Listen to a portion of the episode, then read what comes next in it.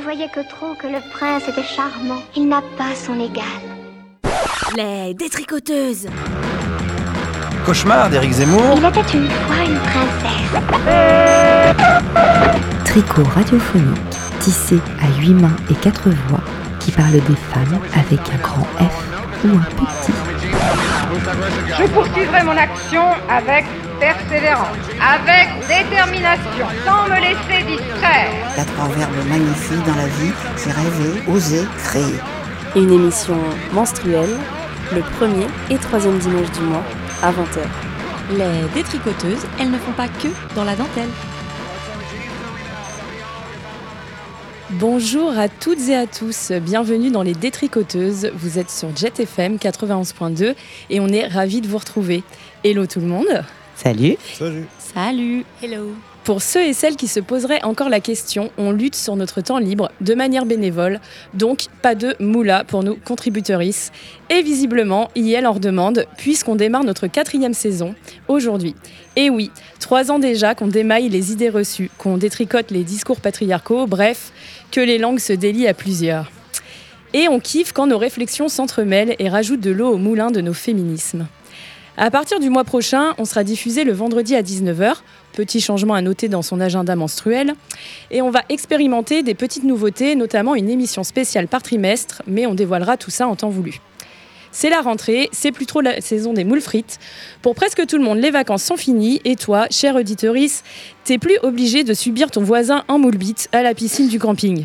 Non, toi, tu es rêveureuse et tu écoutes des petites capsules radiophoniques engagées parce que t'en as gros ou parce que t'en as ras la moule. Pour celles et ceux qui suivent un peu l'actu, il y a un sujet qui a pas mal tourné sur les réseaux sociaux et qui cristallise une multitude. Bon, ok, j'arrête. Un petit événement web qui tire plusieurs ficelles du mot moule, selon moi. Euh, c'est l'histoire de cette influenceuse qui a fait une vidéo en direct du cabinet de son gynéco en expliquant que les filles aiment prendre soin de leur vagin et que grâce à l'intervention de Machine Miracle, son minou avait de nouveau 12 ans. Évidemment qu'elle n'a pas fait refaire son vagin. Elle voulait juste euh, réparer une blessure euh, causée par une euh, épilation intégrale. Je ne vais pas rentrer dans les détails de la vie de sa vulve, mais je trouve ça hyper parlant parce qu'on voit que nos sexes n'échappent pas au conditionnement et qu'une méconnaissance anatomique perdure. Bien sûr, il ne s'agit en aucun cas de lui jeter la pierre. Elle a essuyé injustement la haine des internautes, parfois même de certaines militantes, qui l'accusaient de véhiculer un message dangereux pour les jeunes filles.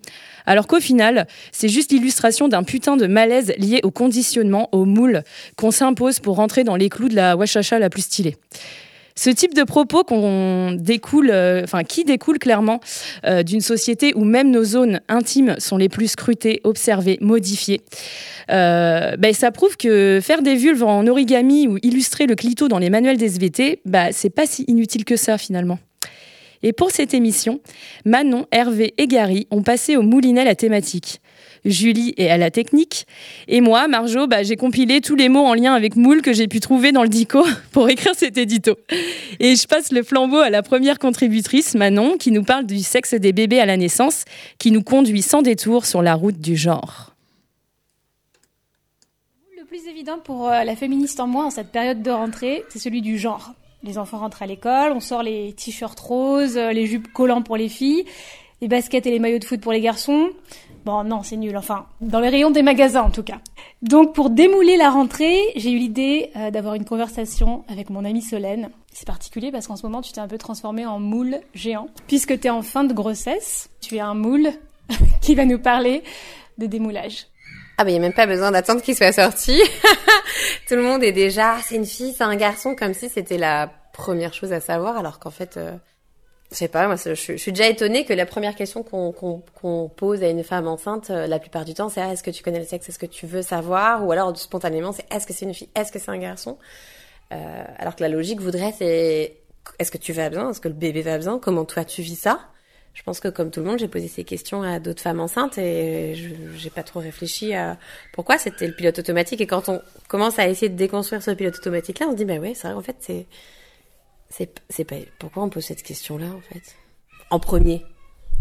Toi, t'as pas voulu savoir en tout cas?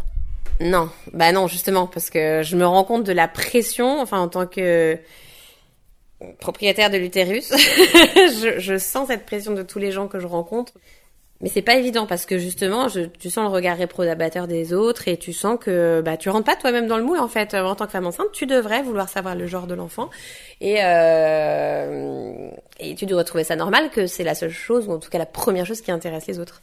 Toi, t'en as pris conscience quand en fait euh, de ce moule du genre euh, dans ton parcours de maman puisque là, ça t'attend ton deuxième enfant et donc euh, ton premier enfant à 5 ans. À quel moment tu t'es dit waouh, qu'est-ce que c'est que ce truc?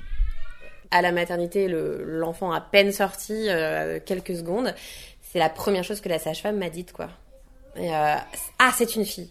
Alors qu'en fait, moi, j'avais envie qu'on me dise, c'est bon, il y a bien deux bras, il y a bien deux jambes, euh, ce bébé va bien, c'est fini, souffler un grand coup, bravo, quoi. Et en fait, c'est plutôt le contraste entre ce que moi j'avais envie ou besoin d'entendre et euh, l'image qu'on me renvoyait, c'était uniquement euh, le genre de l'enfant, le genre de l'enfant, le genre de l'enfant. Ça m'a presque choqué en fait que la première chose que la sage-femme dise à la venue au monde de ce bébé, euh, quelques secondes juste après, c'était euh, c'est son sexe, c'est ça. Mais en fait, c'est pas le sujet. Aussi, mais c'est pas ce qui devrait arriver en premier. Après l'accouchement, la, enfin ça continue, je suppose. Donc les habits. Qu'est-ce que tu vois d'autre comme étape où tu trouves que c'est un peu étrange? Bah moi le côté des habits c'est vrai que comme je voulais pas savoir euh, j'avais acheté un peu tout. Donc euh, il y avait du rose du bleu du violet du jaune du vert. Enfin j'avais je m'étais démenée pour trouver autre chose que euh, des paillettes roses euh, ou euh, des, des body bleus avec des ballons de foot. Et, et du coup ce, ce bébé là ou même cet enfant jusqu'à aujourd'hui il est habillé de manière plus ou moins non genrée quoi. Mais c'est vrai que ce qui m'a choqué le plus ça paraît peut-être cliché mais c'est un peu les gens qui vous arrêtent dans la rue et euh, qui regarde le berceau, qui vous regarde vous, qui regarde l'enfant et tout de suite, bah, c'est une fille ou c'est un garçon? Ah, Je sais pas. Pareil, je me dis la première chose que, qui me semblerait logique, c'est euh, ah bah il a quel âge ce bébé? Euh, C'est votre premier enfant? Euh, Comment il s'appelle ce bébé? Des choses types comme le prénom, je me dis ça me semble plus important que de savoir qu'est-ce qu'il y a dans cette, à l'intérieur des jambes, de, enfin ou sous cette couche, enfin. Ça paraît presque indécent quand on y réfléchit en fait. Pourquoi cette obsession sur l'entrejambe d'un nourrisson ou même d'un fœtus euh, in utero. C'est quand on y pense comme ça, on se dit mais c'est bizarre. C'est-à-dire que dès le départ, en fait, les gens, ils vont regarder l'enfant et en fonction de la réponse garçon ou fille, vont juger par rapport à une sorte de représentation qu'ils auraient du genre, c'est ça? Ouais, c'est ça. Et quelque chose qui m'avait beaucoup choqué aussi, je sais que c'est qu'après la naissance, des gens qui étaient venus nous voir la mater ou dans les les jours qu'on suivit, c'était euh, ah bah c'est une petite fille du coup, d'accord. Et euh, et vous êtes content. Mais c'était plutôt pas que vous êtes content de cet enfant ou ça s'est bien passé la naissance ou vous vivez bien le le début du postpartum, c'était plus genre vous êtes pas trop déçu du sexe ou vous êtes content de ce, ce genre-là quoi. Et moi ça m'avait vraiment interloqué déjà parce que je trouve, je trouve ça indécent de poser la question comme si c'était normal de dire bah si je suis déçue, c'est une fille mais bon bah non, enfin quelque question se pose pas. Et puis quand bien même, je me dis en fait, euh, c'est pas un choix qu'on a. Enfin, on n'est pas dans un pays où on choisit le genre et on avorte en fonction du genre du fœtus, parce que ça se fait pas comme ça chez nous. Et tant mieux. Et du coup, pourquoi poser cette question? Et les gens qui posent ces questions, qui sont, euh, qui ont cette obsession, mais sans s'en rendre compte, puisque c'est sociétal, du genre sur les bébés euh, ou les enfants en général, ils, ils se rendent pas compte à quel point c'est gênant en fait. Alors, en l'occurrence, nous, on a deux filles de 5 ans. Et euh, ma question serait qu'est-ce que ça change d'avoir une fille et pas un garçon? Est-ce qu'il y a des moments où clairement c'est pas la même chose? Et effectivement, quand les gens te demandent ah et alors vous êtes contente Qu'est-ce que ça implique en fait? Ça veut dire quoi euh, cette phrase? Bah ouais, je m'imaginais moi enfant, j'imaginais ma mère enfant, je pensais à ma grand-mère, je pensais au cliché de ah peut-être qu'elle fera de la danse classique, peut-être qu'elle sûrement du coup qu'elle sera sage à l'école, enfin des trucs euh, un peu c'est banal et presque ridicule tellement c'est euh, cliché. Et en même temps, oui, c'est vrai quand je projetais un garçon, je me disais ah oui, mais est-ce que je saurais faire avec un garçon? Ben en fait, c'est un fœtus est un fœtus, un bébé est un bébé, un enfant est un enfant et euh, on l'emmène au parc, on lui donne à manger, on lui fait des câlins, euh, on le rassure, on lui offre des jouets à Noël et enfin, on s'en fout du genre, ça devrait pas avoir une si grosse importance. Tu dis que c'est quand même une énergie en plus de dégenrer? Ah ouais.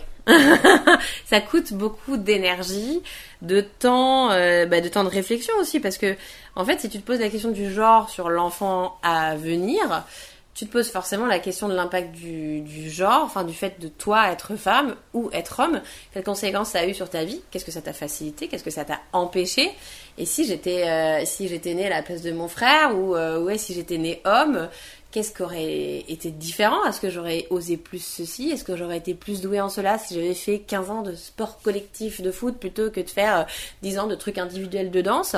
Euh, Quelque chose qui m'a choqué aussi auquel je, je m'attendais pas trop, euh, c'est le fait que ma fille plusieurs fois, euh, quand je lui demandais comment ça se passait la journée, alors c'est pas facile d'avoir des infos parce que rien ne filtre de l'école, mais quand j'en avais, c'était plus euh, ah bah aujourd'hui à la récré euh, on est resté collé à la maîtresse et tout. Je dis ah bon pourquoi? Bah parce que les garçons nous embêtaient, euh, ils nous poussaient sur le toboggan et du coup je dis mais tu passes toutes tes récré euh, derrière la maîtresse. Bah oui comme ça on n'est pas embêtés. Et là je, me suis dit mais c'est fou quoi, ils ont 3 ans, 4 ans, euh, 5 ans et, et déjà l'espace de la cour ou l'espace public en fait est dominé par les garçons et les petites filles acceptent en se disant bah c'est pas grave on est bien nous derrière la maîtresse collée à pas bouger. Et elles, ont capitu- elles capitulent très vite en mode bah, c'est pas grave, on fera pas du toboggan et puis c'est tout. Et euh, ça me choque en fait. Je me dis si c'est comme ça à 3-4 ans, après on se dit c'est bizarre, les femmes euh, en fin de carrière gagnent moins que les hommes, c'est peut-être parce qu'elles osent pas demander une promotion. Ah, c'est bien plus complexe que ça quoi, enfin ça devient de, de tellement loin. On n'imagine pas qu'à 3-4 ans il y a déjà tout ça. Et c'est vrai que quand on commence à y réfléchir, on se dit l'enfant n'est pas encore né, il est déjà in utero, que le moule est là partout, omniprésent, tout le monde en parle et la pression on la, ressent. Enfin moi je l'ai ressenti énormément en tant que que femme enceinte. Vous êtes dans les détricoteuses sur Jet FM. On vient d'écouter la création de Manon pour la thématique moule. Euh, Manon, ton amie, euh, nous explique en quoi connaître le sexe d'un bébé influence nos projections mentales genrées. Euh, Est-ce que tu as choisi de traiter cette thématique car toi-même tu l'as vécu quand tu as eu ton enfant ou Oui. Enfin, moi, je suis clairement devenue. euh, Enfin, j'étais déjà féministe, mais je veux dire, je suis passée à l'action euh, après euh, la maternité parce que j'ai trouvé que c'était trop. et en fait, ce qui m'intéressait, c'est cet état ben, dans lequel elle est actuellement, de fin de grossesse, où elle est hyper sensible à plein de trucs. Et le fait de le rejouer en plus pour une seconde fois, je sais pas, ça m'a vraiment donné envie de lui donner la parole sur ce thème. Et ce qu'elle, euh, enfin, pour résumer, ce qui m'a touchée dans ce qu'elle raconte, c'est qu'effectivement, cette question du genre nous empêche de nous poser les bonnes questions. Et euh, c'est pour ça que ça m'a vraiment intéressé de l'interviewer, c'est qu'elle a- elle, elle explique ça très bien de mon point de vue. Quel genre de questions selon toi? Qu'elles- Quelles seraient les bonnes questions à se poser? Des questions liées aux soins, au bien-être euh, de la personne qu'on a en face de nous, que ce soit l'enfant, la femme enceinte, l'entourage. D'être vraiment attentif et présent pour les gens qui sont autour de nous et pas juste dans des représentations euh, imaginaires euh, de choses qui sont pas vraiment réelles en fait. Est-ce que euh, quelqu'un veut réagir euh, à ce sujet? Ben moi j'ai j'ai été très touchée par euh, les questions qu'elle pose et je pense notamment euh, cette question de pourquoi on a une obsession euh, autour de l'entrejambe. Et hum, ça me faisait penser aussi que euh, il y a plein d'enfants qui naissent et pour lesquels les médecins peuvent pas déterminer en fait quel est leur sexe, qui sont des enfants intersexes.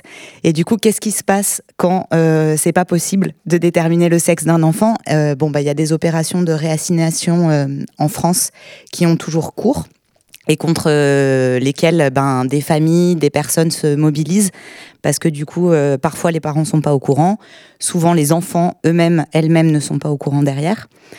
Et du coup, je me suis, je me suis posé aussi cette question là de, de en fait, de l'obsession euh, vers l'entrejambe. Elle conduit à de la maltraitance envers des enfants, alors que la première question devrait être comment, enfin, ce qu'elle dit, hein, ce que ce que tu racontes hyper bien dans ton sujet, comment on fait en sorte que l'enfant aille bien, que les gens autour aillent bien. Et. Oui, et puis ça participe aussi à la construction euh, de, en tant que parent, en fait. Quand on est parent d'une fille, euh, est-ce qu'on réagit de manière différente? Enfin, tu le poses euh, dans ton sujet. Quand on est parent d'un garçon, est-ce que voilà Et moi, ça me fait penser au fait que maintenant, il y a des cérémonies qui sont de plus en plus à la mode de découverte du sexe de l'enfant au cours d'une grossesse. On va faire tout un cérémonial et on va découper un gâteau, par exemple, et l'intérieur sera bleu ou rose. Et c'est comme ça qu'on sait si on va être parent euh, d'une petite fille ou un petit garçon. Et euh, c'est quand même, euh, c'est fou en fait. Parce que bien avant la naissance d'un enfant, en fait, on est déjà dans ce truc cérémonial. Et moi, justement, par rapport à ça, un truc qui me choque vraiment, elle en parle un peu en sujet, c'est aussi les vêtements de bébé. C'est-à-dire que dès qu'ils naissent, on va de plus en plus aller vers un habit rose ou bleu. hein. Et c'est quelque chose qui n'a pas du tout toujours existé, évidemment. Et que, en fait, avant. J'ai vu ça que tout le monde portait des petites robes parce qu'en fait c'était euh, beaucoup plus facile pour changer les couches et que en fait euh, une fois à partir du moment où les gens ont eu moins d'enfants eh bien, c'est plutôt les usines qui se sont dit, bah, faut vendre quand même des vêtements, donc on va aller vers un marketing ben, garçon-fille, comme ça, on vendra, on vendra doublement, puisqu'évidemment, on va pas se refiler les, les, vêtements de, de frères euh, en sœurs, enfin voilà. Et d'ailleurs, pour aller plus loin, les, euh, on en parle aussi un peu tout à l'heure, les hors, hors, antenne, que les grandes marques, enfin les grandes marques, les euh, gros magasins genre H&M, Jennifer et tout ça surfent à fond sur le féminisme et, et aussi mm. maintenant sur des collections non genrées. Bon voilà, mais après où s'arrête euh, le capitalisme et voilà, est-ce que ça fait avancer ou est-ce que ça fait reculer, je sais pas, mais voilà, enfin en tout cas c'est pas une évidence ce truc de vêtements et mais c'est de pire en pire, enfin moi je trouve quoi. Toi Hervé, est-ce que tu as des choses à dire sur ça? Est-ce que toi euh, tu as par exemple ressenti euh, les questions liées à la virilité, à la masculinité dès l'enfance? Ou pas? Non, moi j'avais d'autres soucis. j'avais plutôt le souci d'être représentant d'une minorité dans un dans un coin un peu un peu à la campagne, quoi. Donc c'était plus ça. Et puis j'ai grandi dans les années euh, Michel Leb, qui a beaucoup ah décomplexé euh, le racisme, euh, qui est devenu de l'humour en fait. C'était l'humour de se moquer de, des gens pour leur apparence physique et leurs différences. Mais par contre, moi je suis ok à 90% avec ce que j'ai entendu, mais j'ai l'impression que la question du genre devient tabou. Et moi, spontanément, si j'apprends que une amie enceinte, je lui demanderai si c'est un garçon ou une fille, mais j'ai pas l'impression que juste poser cette question-là emmène forcément des, euh, des préjugés. Tu vois, c'est vraiment genre une information en fait. Je veux juste savoir. Euh, euh, ouais, si je dis l'identité, on va me dire que l'identité finalement n'est pas forcément liée au sexe.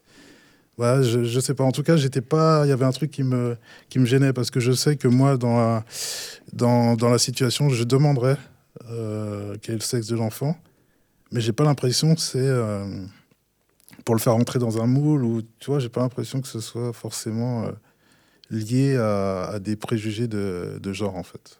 Bah, l'idée, c'était justement de s'interroger sur la raison pour laquelle on attache autant d'importance à ça. Mm. J'ose espérer qu'en tant qu'individu, en fait, consciemment, on se dit toujours que c'est pas pour mettre les gens dans un moule. Et en fait, je pense que c'est plutôt une réaction inconsciente. Euh, le fait qu'on pose cette question en premier lieu, euh, nous-mêmes, je pense, en tant que féministes, euh, enfin, moi, je pense que je serais du genre aussi à poser cette question. Bah, il y a quand même, on participe en fait à ça, au fait qu'on perpétue toujours ce truc de, voilà, de, de, moule, mais sans s'en rendre compte. Et moi, ça me questionne justement aussi sur la question de la transmission. par exemple, en tant que féministe, je pense que je me pose la question de si j'avais une fille, qu'est-ce que je lui transmettrais de mon féminisme, etc. Et du coup, forcément, de fait, j'isole euh, mon, enfant euh, déjà dans un moule de genre déjà parce que si ça se trouve euh, ce serait une fille sexuellement parlant mais pas forcément genrée mmh. féminine et, et, du coup ça pose question à quel point nous on perpétue ça quoi Bon, mais euh, je vois que le temps euh, se raccourcit, donc euh, je vais annoncer la chanson là qui va passer, qui est Sally de Bibi Bourali, Bourrelli, que tu nous as conseillé, Manon? Yes. Donc allons-y.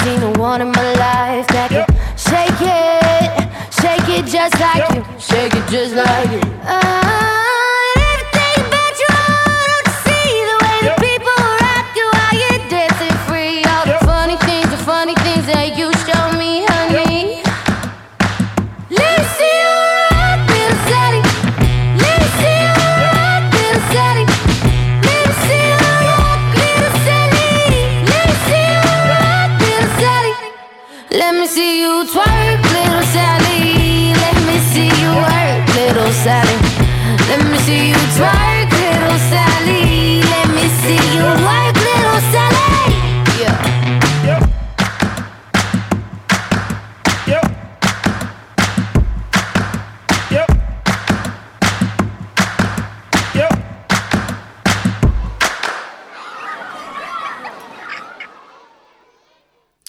Vous êtes dans l'émission Les Détricoteuses sur Jet FM 91.2 et aujourd'hui, on détricote le mot moule. On va écouter un deuxième sujet avec euh, toi, Hervé. Euh, tu as fait euh, un portrait. Est-ce que tu veux le présenter avant qu'on qu'on le diffuse? Tu veux dire quelques mots? Je suis allé voir une tatoueuse.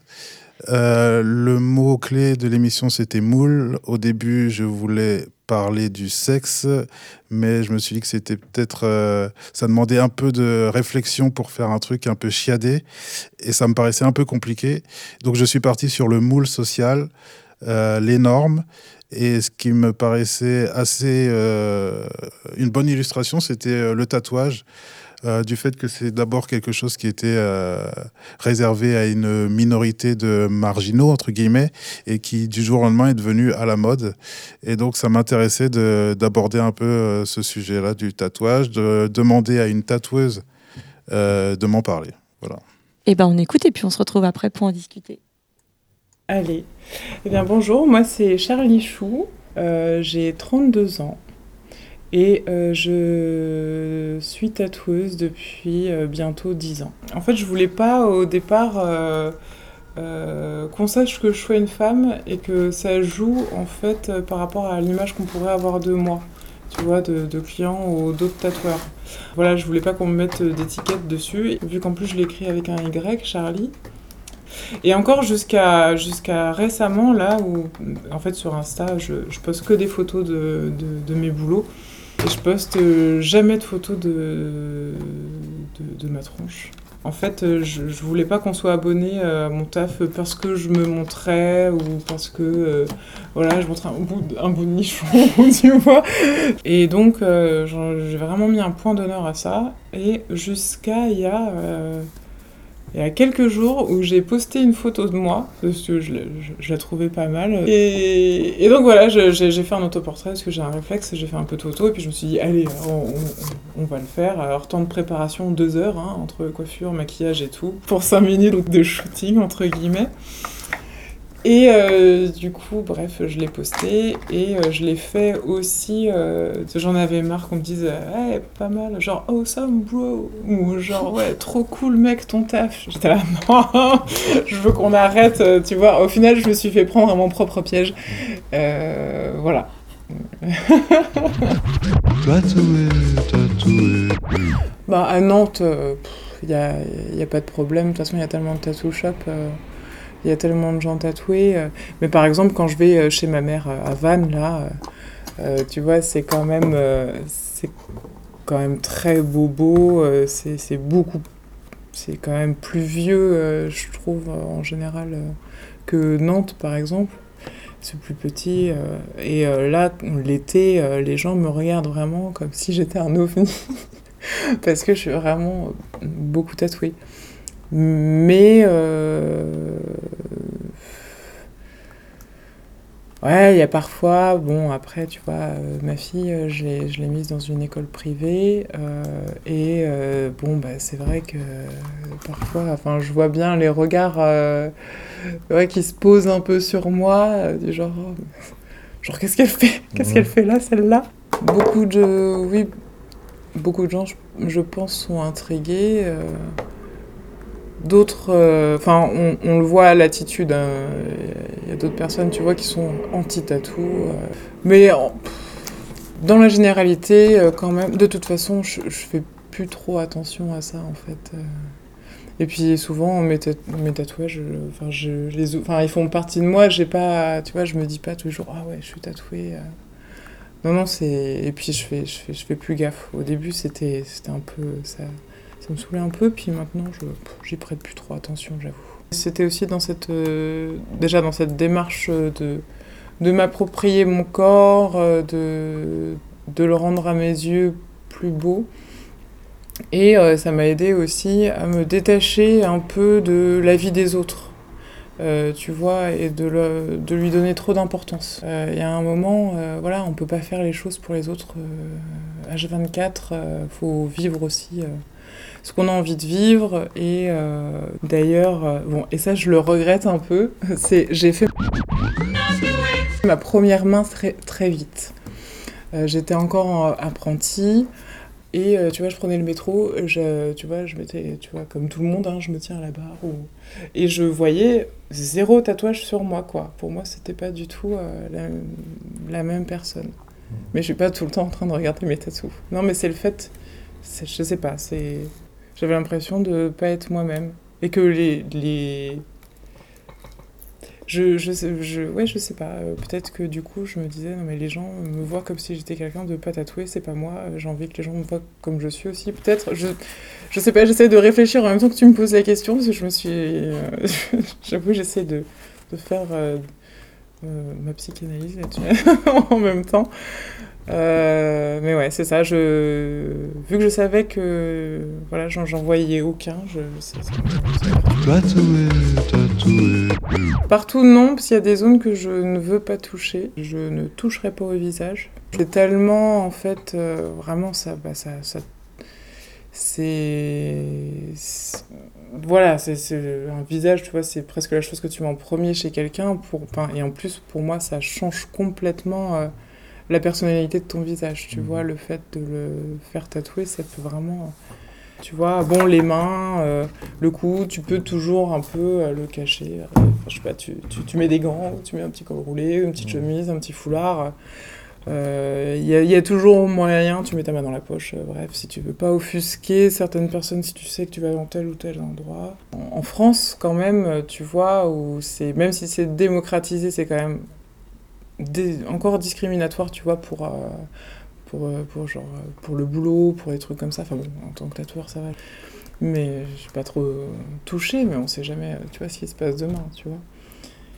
Tu vois, déjà, le, tatou sur les mains, tu vois, enfin, nous on parle un peu de suicide social, quoi. Quand tu commences à attaquer les zones ultra visibles et frontales comme ça, on dit, faut, faut y aller tranquille, quoi. hein. Encore aujourd'hui, hein.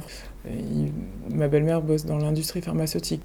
Et puis elle me disait, bah oui, à, à compétence euh, CV euh, égale, on prendra la personne qui est pas et voilà, encore pour beaucoup de professions, euh, on te demande de les cacher, euh, ou alors c'est interdit de, se- de, se faire tatouer parce que tu dois pas être, tu vas pas avoir de signes, voilà, où on puisse te reconnaître, tu vois, etc. Donc faut y aller, euh, ouais, faut y aller tranquille. T'as un petit jeune euh, ou une petite jeune de 20-25 ans euh, qui vient de sortir de ses études ou tu vois qui vient qui est pas trop Tatoué, tatoué. et qui vient me demander un tatouage sur le cou ou la main, je lui explique que ça va pas être possible. Parce que elle, voilà, elle n'est pas encore insérée dans le monde du travail, ou alors c'est tout récent, euh, ou alors elle est jeune. Déjà, en plus, elle est pas, elle est pas tatouée. Donc, euh, tu vois, quand tu attaques des zones comme ça, il faut que tu sois un petit peu cartonné déjà, tu vois, sinon ça n'a pas trop de sens aussi.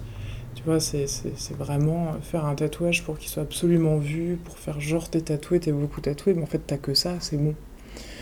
Y a, déjà il y a ça, je pense que la, démarche, euh, voilà, elle n'est pas spécialement euh, assez mûre et réfléchie.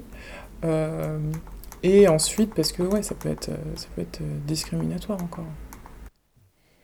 On est sur Jet FM, c'est toujours les détricoteuses et ça parlait aiguille, mais pas aiguille à tricoter, euh, aiguille de tatouage. Euh, Hervé, est-ce que tu voulais euh, nous parler un peu de ta création? Euh, ouais, est-ce que vous avez des questions? Parce que comme ça, moi je l'ai écouté plein de fois, donc euh, Est-ce qu'elle a sur le corps des signes particuliers qui t'ont marqué? Enfin, qu'est-ce que tu retiens de ces tatouages euh, Si tu dois les décrire? Euh, alors du coup, euh, elle m'a un peu dit où elle était tatouée. Elle est tatouée à beaucoup d'endroits. Elle a les deux bras qui sont entièrement tatoués, les mains, donc euh, c'est visible. Après, le reste, est- c'est les jambes, donc c'est pas forcément visible, mais c'est vraiment là, elle était en petite chemisette, donc on voyait son bras tatoué, ses deux bras complètement tatoués. ouais. Mais tu te rappelles de. Voilà, c'était des animaux, c'était quoi en fait? Euh, je me rappelle d'un visage de femme euh, et d'une main avec un, un œil. Un œil. Euh, ce qui est le plus surprenant dans ce en tatouage, c'est que c'est des couleurs très vives.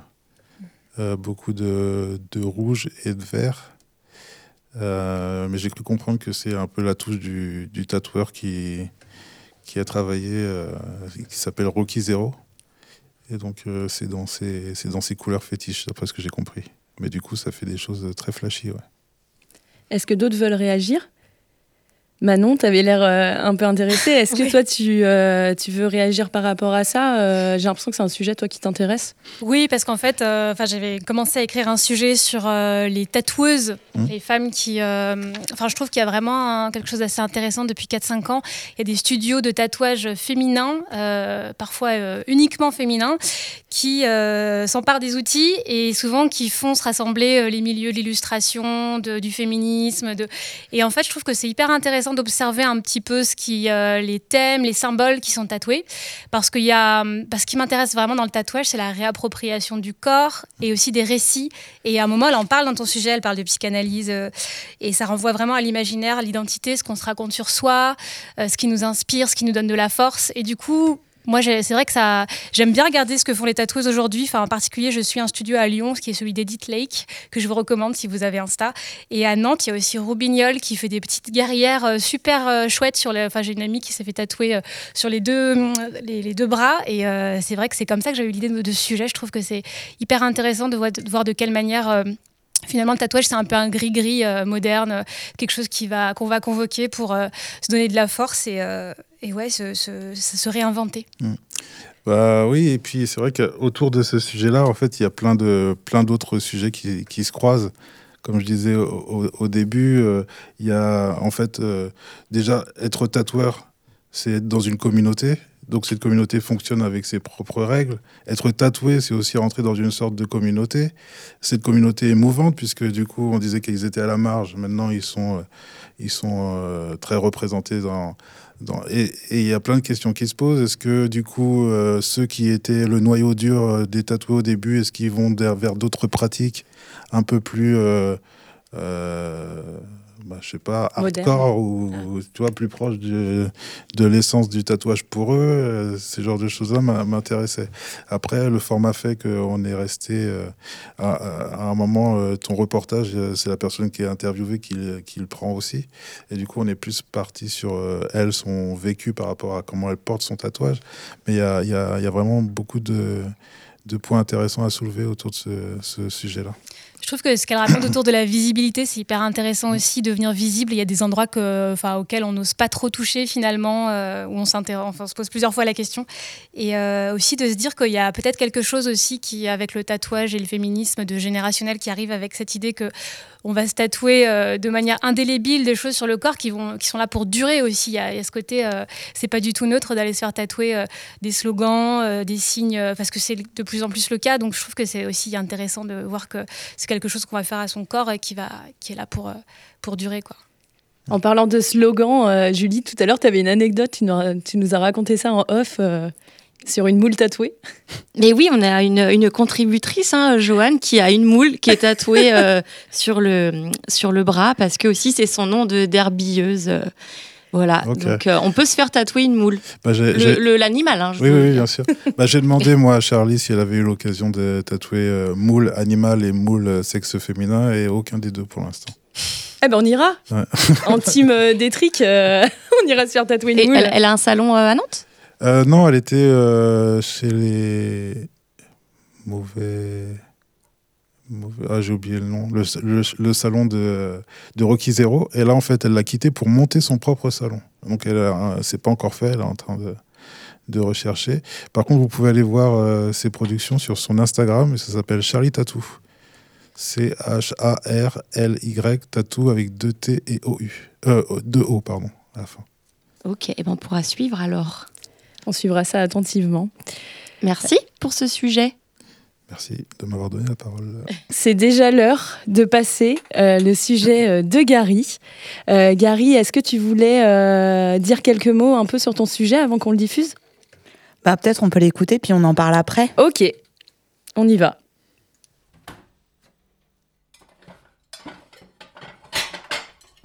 Tu m'attraperais le plus grand là-haut?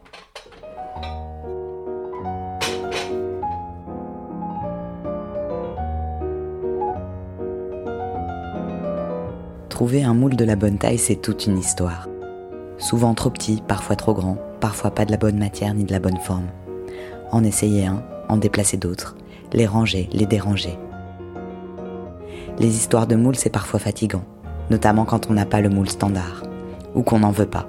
Et même si on ne sait pas toujours à quoi correspond le moule standard, on sait bien, très bien, quand on l'a pas dans son placard. Les histoires de moules, c'est parfois excitant, notamment quand on n'a pas le moule standard, ou qu'on n'en veut pas, et qu'on doit bricoler d'autres moules à partir de son placard. Moi, il y a un moule qui m'a toujours beaucoup intrigué. C'est le moule de l'adulte. Peut-être parce que j'ai 33 ans et que je trouve mes habits au rayon garçon, 14-16 ans. Peut-être parce que parfois, on me demande encore mon âge au rayon alcool du supermarché. Peut-être parce que ma vie ne ressemble pas vraiment à la vie d'adulte que ma grand-mère avait rêvé pour moi.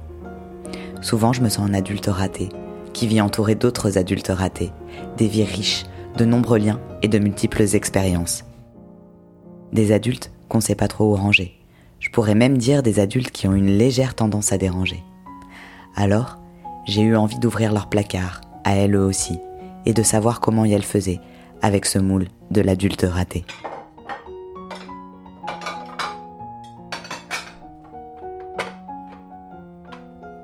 Cette question de, l'adulte, je l'ai envie de, la prendre avec légèreté, quoi, parce qu'elle est, elle est tellement présente, en fait, euh, dans, le parcours d'une vie. Ça me fait des souvenirs flous d'être entourée de couples hétérosexuels avec enfants et d'être un peu un machin euh, qui flotte au milieu. Dans l'espace familial, on me met à la table des enfants parce que je suis pas en couple, et puis je ne peux pas participer aux conversations des adultes euh, qui, qui discutent de hum, d'achat, euh, de maison, d'aménagement, de, choses qui font pas du tout partie de, de ma vie, et, du coup je me sens en décalage, et, et à ces moments-là, je me sens euh, comme un adulte raté. Euh, depuis peu, j'ai un travail. Alors euh, là, j'ai récupéré des points d'adulte, je trouve, par rapport à ce monde. C'est il y a quelques années. euh, je devais aller donner des cours à la fac. Et c'était un peu genre mon premier travail d'adulte. Et c'était un lundi après-midi, à 16h. Il fallait monter un escalier pour arriver devant la salle de classe. Et là, j'ai vu tous ces étudiants, tous ces étudiantes qui attendaient devant la porte. Là, je me suis dit, en fait, non, pas du tout. Et du coup, j'ai fait demi-tour. Je suis reparti. Et là, je me suis dit, en vrai, Mathias, t'as pas trop le choix. Il faut être un petit peu adulte quand même. Et du coup, j'y suis allé. J'avais pas forcément le choix de faire que ce que je voulais. Un moment où on m'a renvoyé euh, plutôt mes choix de vie comme des choix de, de personnes pas adultes, euh, parce j'habite en coloc à 40 ans et avec des personnes plus jeunes et qu'on me renvoie euh, à tu as un fonctionnement de l'expression c'était adolescent. Donc j'étais un peu adulte mais adolescent en même temps. C'est plus euh, ce qu'on me renvoie de moi-même que intérieurement ce que moi je comment je me ressens en fait, c'est plus la manière dont on me regarde. Mais en fait, euh, je sais pas, je crois que la plupart du temps, quand même, ça fonctionne. Où je suis là, je suis à côté, mais peinard. je pense, des fois, j'imagine même que les gens, ça leur fait envie d'avoir ma vie, ou enfin, je sais pas, ou en tout cas de que j'ai des ressources qu'ils n'ont pas. Et que, et que ça les attire, quoi. Bah, la dernière fois au repas de famille, euh, j'ai décidé de moi-même d'aller avec les enfants parce que je les trouvais plus intéressants. Et là, j'ai passé un super moment. C'était très très agréable. Les enfants m'ont renvoyé que j'étais un peu trop âgée pour être avec eux, mais du coup, ça m'a fait marrer et on a, bien rigolé euh, là-dessus.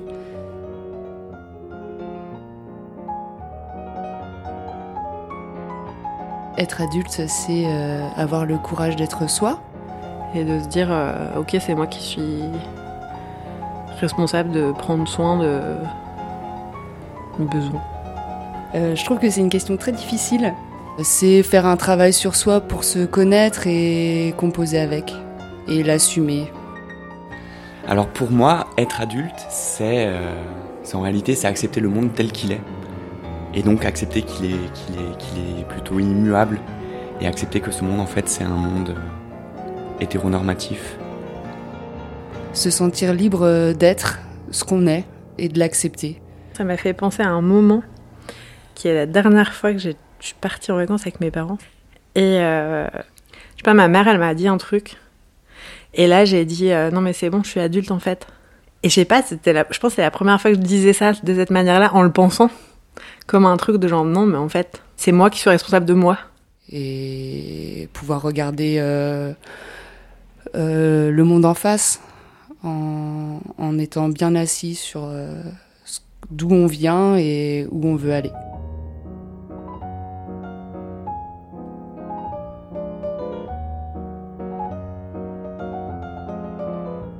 Et du coup, tu te sens adulte Ben, pas toujours. Des fois, je me sens très bébé là. Les derniers jours, euh, j'ai senti des émotions que ça faisait longtemps que j'avais pas senti, où je me sentais très flottante et un peu, euh, un peu vulnérable et bébé et pas très organisée. Alors je pense que je suis en, en chemin.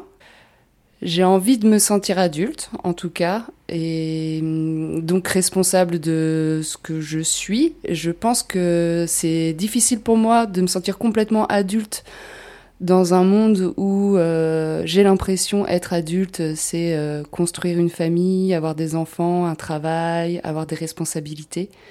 Et souvent, euh, quand je suis confrontée à cet univers qui n'est pas le mien au quotidien, je me sens comme un petit enfant. Et du coup, à ce moment-là, j'ai pas, je, je suis en doute sur le fait euh, d'être adulte. Mais euh, dès que je me retrouve ou que je retrouve mon environnement quotidien, je, je récupère de la confiance. Et puis je pense que ça repose euh, le, le côté euh, prendre soin de moi. Ça repose euh, sur beaucoup de collectifs. Que je le fais avec d'autres. Ou grâce aux autres. Ou... Non, je me sens pas adulte. Euh, Des fois, j'ai envie de devenir un peu plus grand, mais je trouve c'est relativement triste de devenir adulte parce que c'est accepter le monde tel qu'il est. Et je crois que j'ai encore plein de choses à faire pour que ce monde y change et pour que ce monde y ressemble à autre chose que ce monde hétéro-patriarcal ou normé.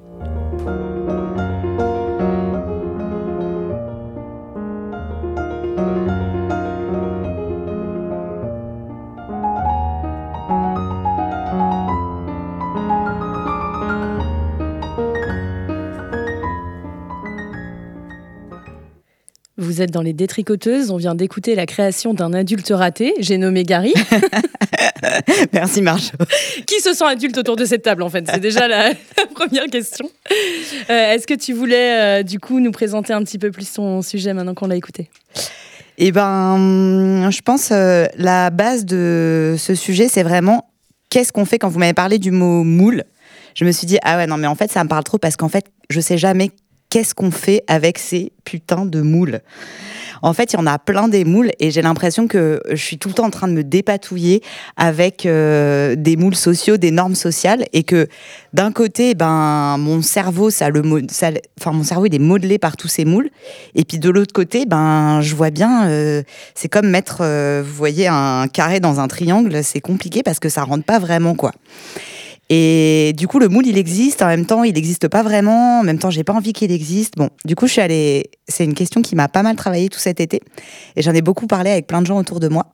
Là, les trois personnes qu'on entend euh, dans la création, c'est euh, trois personnes qui sont des personnes queer, qui habitent euh, en coloc, en collectif, qui n'ont pas d'enfants, qui ont pas de, de, enfin qui sont pas dans une construction euh, de famille au sens euh, un couple et des enfants, euh, qui ont pas tout un travail.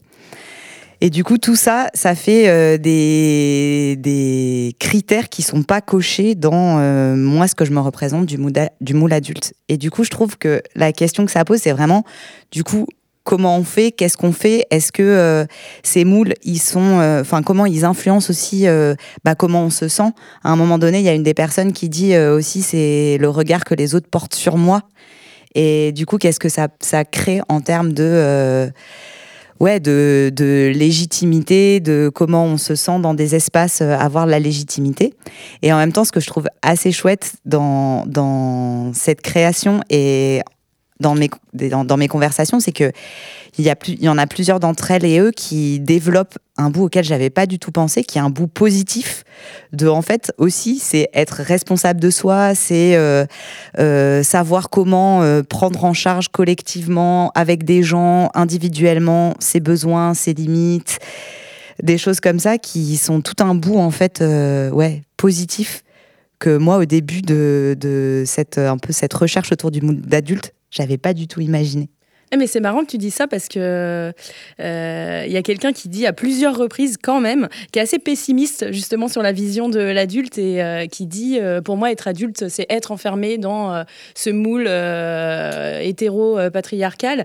Et, et du coup je me disais bah, c'est quand même une vision un peu pessimiste parce que c'est un des rares moments de la vie où quand tu es enfin adulte alors je sais pas si, si c'est à partir de la majorité mais en tout cas a priori tu oses un peu plus t'affirmer quand même en tant que personne. Tu oses euh, faire, enfin vivre ta propre vie euh, et voilà, t'émanciper un peu de tout ça. Et euh, donc j'ai trouvé ça assez pessimiste pour le coup, mais. euh, Quand Pardon, vas-y. Mais pour moi, ce- c'est un- c'est un- je- oui. la personne qui dit ça, j'ai l'impression qu'elle qu'elle calque adulte et conformisme. En fait, on n'est pas forcément obligé d'être euh, d'être dans la conformité pour être adulte. J'ai l'impression que l'adulte, c'est plutôt une fois que toi, tu, tu te connais bien, en fait. Tu deviens adulte. Oui, c'est vrai, mais il y a aussi autre chose qu'on- qu'il n'y a pas peut-être un mot qui a pas été entendu et qui, moi, me vient immédiatement à l'esprit quand on parle d'adulte, c'est tu as du pouvoir quand tu es adulte, euh, que tu pas trop quand tu es enfant ou moins. Et du coup, euh, moi, ça résonne beaucoup, ce qui est raconté dans ce sujet. Enfin, ce, que ça m'a évoqué, c'est un livre que j'ai sur ma, pile, euh, que j'ai pas encore lu, mais que je, qui, voilà, qui est au programme suite à ce sujet, je pense. C'est Donna Haraway qui a écrit Vivre avec le trouble et qui pose la question de comment on fait des parents plutôt que comment on fait des enfants.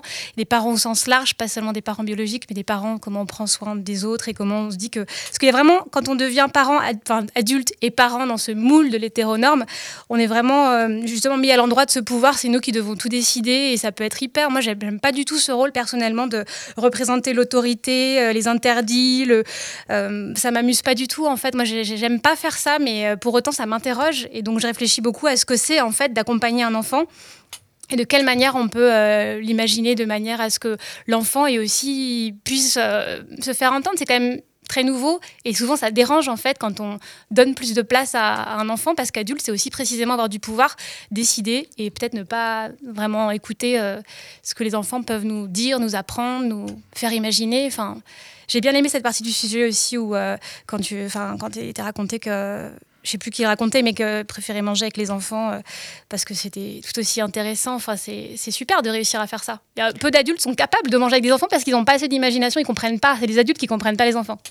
Mais ce qui est intéressant, c'est que ça vient après, euh, que- après le récit de, en fait, moi, quand je suis dans ma famille, on me met à la table des enfants. Et du coup, euh, moi, c'est quelque chose que je vis aussi dans ma famille, parce qu'en fait, t'es pas considéré comme assez adulte pour aller avec les adultes. Et du coup, c'est toute la question de, de se dire, bah, en fait, à un moment donné aussi, cette position-là qu'on me renvoie, ok, je la prends, je la transforme et j'en fais quelque chose d'actif dans lequel je mets du sens en me disant, bah ouais, en vrai, je suis à la table des enfants, et ben je vais y aller et avec grand plaisir.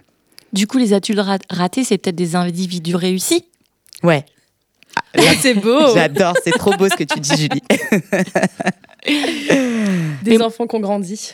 Moi, il y a une autre question par rapport à ça, c'est euh, aussi d'être euh, toujours l'enfant de ses parents euh, en tant qu'adulte. Et, et moi, ça me questionne vachement. J'ai toujours l'impression d'être dans une position d'enfant, alors que je me dis, bah, à 40 ans, quand t'as 40 euh, ou 50 ans, enfin, bon, c'est bon, t'es adulte. Et moi, je me positionne toujours encore en enfant. Sur certains sujets, hein, pas sur tout, mais sur qu'est-ce que mes parents pensaient, qu'est-ce que machin, ou. euh, Enfin. et je trouve c'est très dur de se détacher de ça.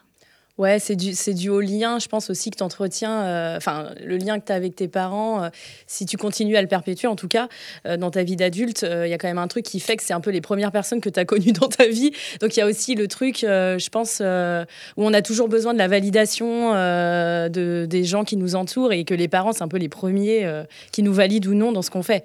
Quand on a des liens avec ses parents, je. Ouais, mais on pourrait être dégagé totalement de ça. Oui, c'est vrai, c'est un peu des- l'autorité, la raison. Et c'est vrai que les enfants, même, ils nous interpellent euh, très jeunes sur euh, mais qui a raison, qui sait euh, Hier, ma fille me demandait, euh, parce que son père est ingénieur, elle réfléchissait, mais lui, il sait mieux que toi, non? Je trouve ça un peu exagéré quand même. Oh, l'injustice. C'est clair. La vérité ne sort pas toujours de la bouche des enfants. Et les ingénieurs n'ont pas toujours beaucoup d'imagination, parfois. Euh, bah, c'est déjà euh, la fin de la diffusion des sujets. Ça passe hyper vite euh, à chaque fois les émissions des tricoteuses. Donc euh, je sais qu'on a pas mal de choses à se dire en, en off. Euh, Julie, est-ce que tu avais des actus à partager avec nous? bah, J'en avais une. euh, il va y avoir une rencontre féministe en Bretagne à Saint-Rivoal, c'est dans les Monts d'Arrêt, le 8, 9, 10 octobre, où il y aura euh, des ateliers, des discussions, des concerts, de la radio. Et par contre, c'est sur inscription, parce qu'ils vont ouvrir à 200 personnes, un truc comme ça, en mixité euh, choisie, euh, sans 6.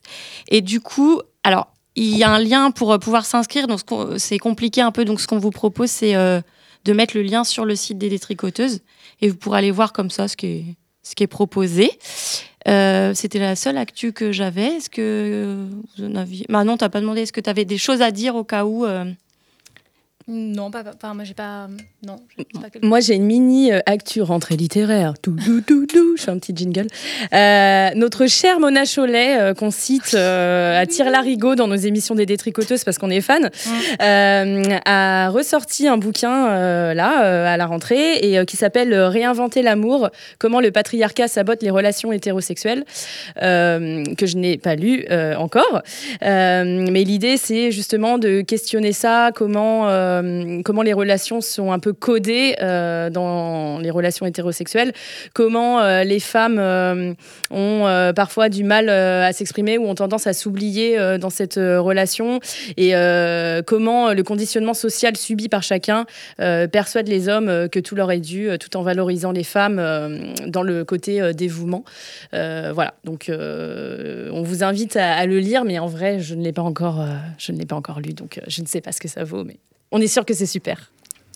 Et sinon, bah, donc on attaque la nouvelle saison des tricoteuses. Donc on a des mots en attente si vous voulez participer. Euh, pour le mois de novembre, ce sera l'acronyme GPS que vous pouvez prendre au, sens propre ou alors juste décliner les lettres comme vous voulez. Et ensuite, ce sera le mois de janvier, c'est jaune. Donc si ça vous intéresse, n'hésitez pas à nous contacter pour euh, participer, faire toujours un petit sujet de 7 minutes maximum. On sera ravis de vous accueillir, que vous ayez déjà fait de la radio ou non. Oui, ça c'est très important. Voilà. Et ben, je crois que c'est tout. Ben, merci à toutes et tous pour euh, vos contributions et d'avoir été euh, présents et présentes avec nous. Euh, donc on se retrouve le mois prochain avec le mot maîtresse. Et avant de se quitter, on écoute le groupe euh, Grâce et Volupté avec le titre Viscéralement déviant. C'est Grâce et Volupté, Van Van et Viscéralement Déviant qui sont les deux groupes. Ah, et le titre, c'est On recrute. Ah d'accord. Ah, on s'est Eh ben, écoute, trompé. on ne savait pas, euh, on Ok. se posait la question. Et t'en sais plus sur ce groupe? Bah, c'est deux groupes euh, de rap euh, R&B euh, transpédéguine. Et je trouve que leurs chansons, elles parlent bien euh, des, de comment on fait avec euh, les ratés des adultes ratés. Ah bah, Top. justement. Et ça s'appelle On recrute, donc euh, ça, ça nous parle en tant que détric, on, on recrute aussi.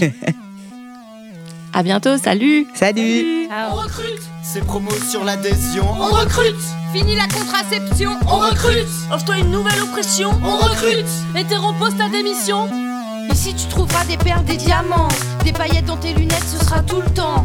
Nos beautés singulières, c'est comme un bol d'air face au schéma ordinaire. Ni modèle ni fiche technique, ensemble on affine nos pratiques. Pas besoin d'aller sur Facebook ou Twitter. Des amis tu t'en feras trois par heure. Tout le monde est gentil et de bonne humeur. Pas de café, de bœuf ou de liqueur. On nage tous dans un parfait bonheur. Rejoins un crew, relève la tête, reste pas tout seul, viens à la fête, rien n'a changé dans ton body, tu sais pas pourquoi, tu te sens sexy. Puis que t'es là, tu danses pas mieux, mais quand tu bouges, c'est merveilleux. Homophobie désintégrée, arbore ton plastron DPG. On recrute C'est promo sur l'adhésion On recrute Fini la contraception. On recrute Offre-toi une nouvelle oppression. On recrute Hétéro poste ta démission Tu seras la rebelle de la famille, tu déclencheras la polémique, sujet de débat hostile, envisage une fuite rapide, après avoir pleuré dans le noir, ouvrant les portes de ton placard. Libre de nos imaginaires, on invente nos façons de faire. Des activités à toute heure, soirées, réus, dîners, ateliers, déménagements, rassemblements. Et ça, toujours dans la bonne humeur. Sorcière, Win à tout faire, transporteur, Giver. Chez nous, c'est sûr, tu trouveras ton Je suis pas bonheur. relou pour un sou. Je t'appellerai pas mademoiselle, Miss ou ma gazelle. La drague chez moi, c'est fictionnel. L'histoire est toute tracée dans ma cervelle. Dans la vraie vie, j'ai pas encore osé te parler. Je ferai passer le message à une amie Gwyn qui le dira à un pote trans qui a une pote Gwyn qui te dira qu'il paraît que tu me plais.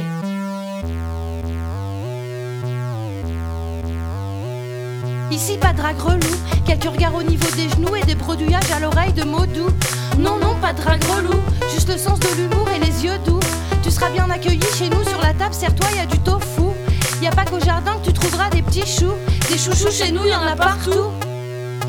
Viens chez nous, tu vivras la consanguinité et la non-exclusivité. Et tout ceci sans conflit, sans jalousie et dans l'harmonie, parce qu'on sait gérer. Adieu à ta cystite, t'auras plus le pipi qui pique, un avantage non négligeable qui rend la vie plus agréable. Plus de confusion entre ton urètre, ton clitoris. T'inquiète, on sait par où tu pisses. Viens chez nous, tu verras que le sexe est pour le plaisir et pas pour procréer.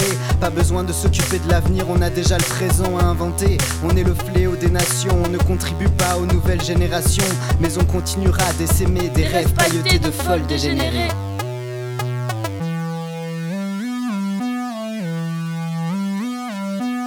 Recrute C'est promo sur l'adhésion. On recrute Fini la contraception. On recrute Offre-toi une nouvelle oppression. On recrute Hétéro poste ta démission Les années passent, on reste en place. Toujours décalé, chaque fois qu'ils veulent nous donner un âge, c'est sûr, ils vont se planter.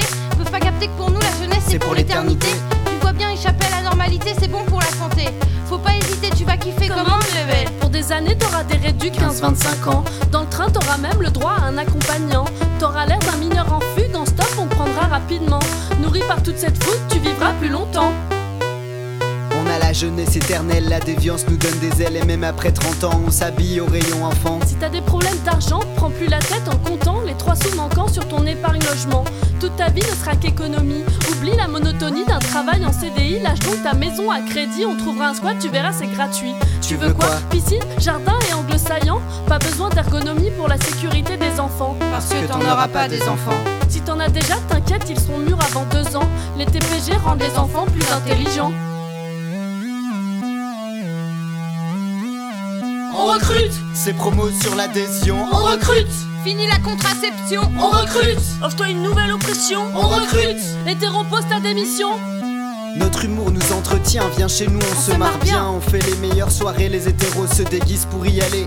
Mais on est loin d'être bête, on sait différencier un pro-féministe d'une tapette. On a un radar intégré, pas besoin de grinder ou de GPS. Ça marche même en état d'ivresse. On peut dire sans se tromper qui est trans, ou PD. On est post-vie privée parce que le privé est politique, alors tout devient public. Plus de culture du secret, même si tu essayes d'être discrète. On n'a pas public ou closer, mais les ragots sont toujours à l'heure. Avec une large diffusion et des antennes interrégions pour une efficacité éprouvée, des infos vérifiées, bien sûr de qualité. Rien à voir avec du contrôle social, juste un échange d'infos cruciales. Y'a que comme ça qu'on stoppe la gale, c'est une question de santé globale. On est tous des pros en débat. Les nous, on, est, déjà au-delà. Si, si, regarde là-bas, on est post-post, on est méta. Même les universitaires piquent nos idées. On a la technique pour niquer les, puces RFID. On peut t'expliquer n'importe quel mot compliqué sans se la péter ou polémiquer. Je crois bien qu'on est parfait. On fait flipper les gâteaux, on, fait pleurer les hétéros. On a la tchatch, on a du style, on n'est pas là pour être futile. Chez nous, ni barbelé, ni barrière de sécurité. Mais tu vois, le sens de l'engagement, c'est important. C'est toujours mieux si tu peux rester tranquille, t'installer. Bienvenue dans la communauté.